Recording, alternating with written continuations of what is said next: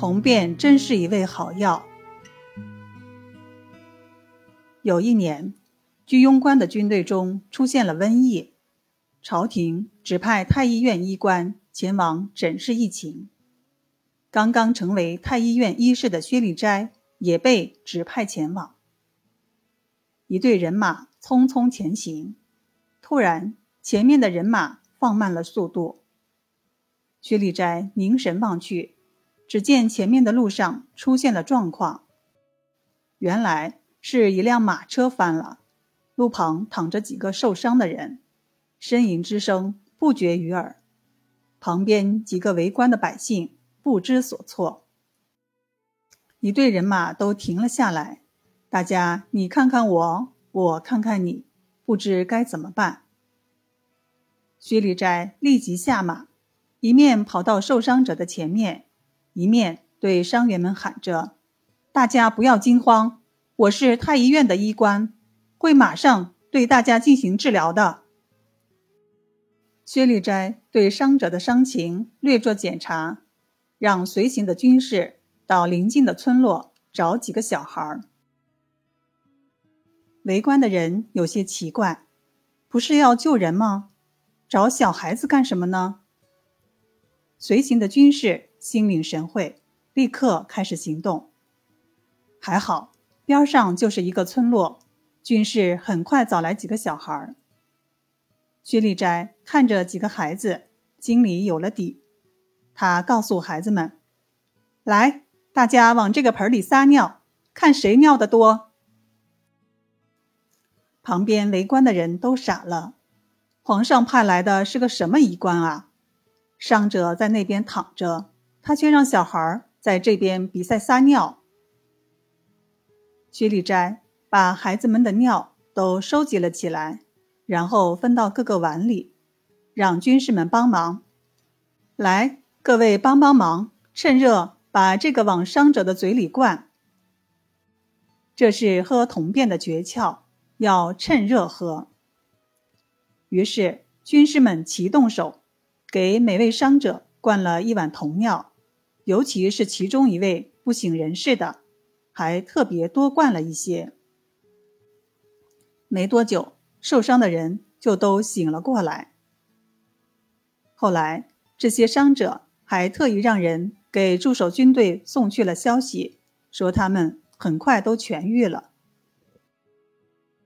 看来这个铜变还真是一味良药啊！那么，身居太医院的薛立斋是怎么会用这一招的呢？原来，在那个时候，太医院的医官经常被派到各地去执行医疗任务。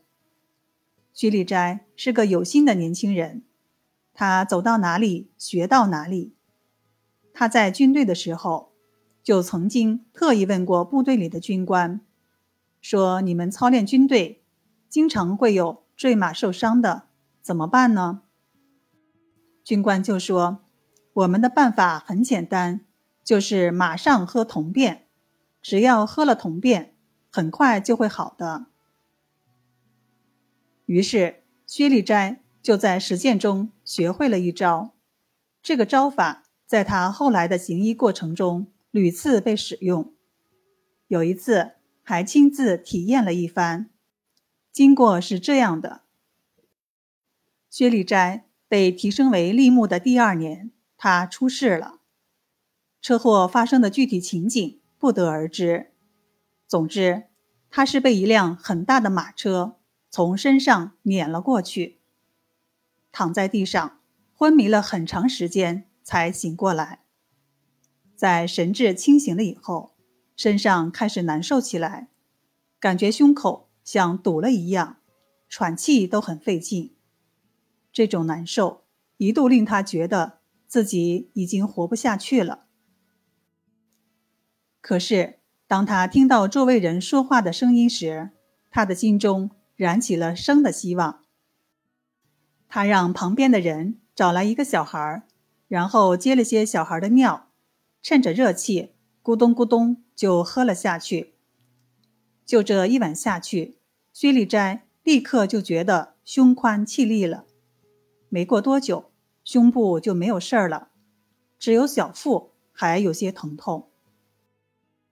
度过了危险时刻，薛立斋就找到了自己的同乡徐东豪先生来给看一下。徐先生就开了复原活血汤。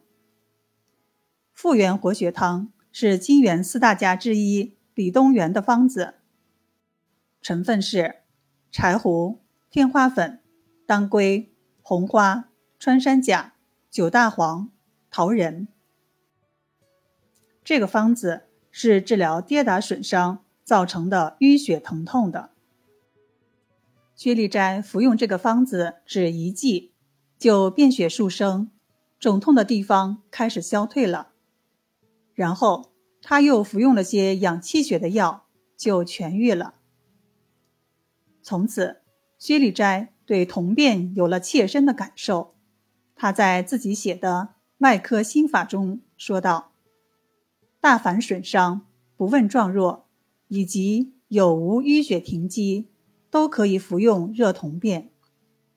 或胁胀，或作痛，或发热烦躁，口干喜冷。”唯饮热铜变一欧，胜服他药。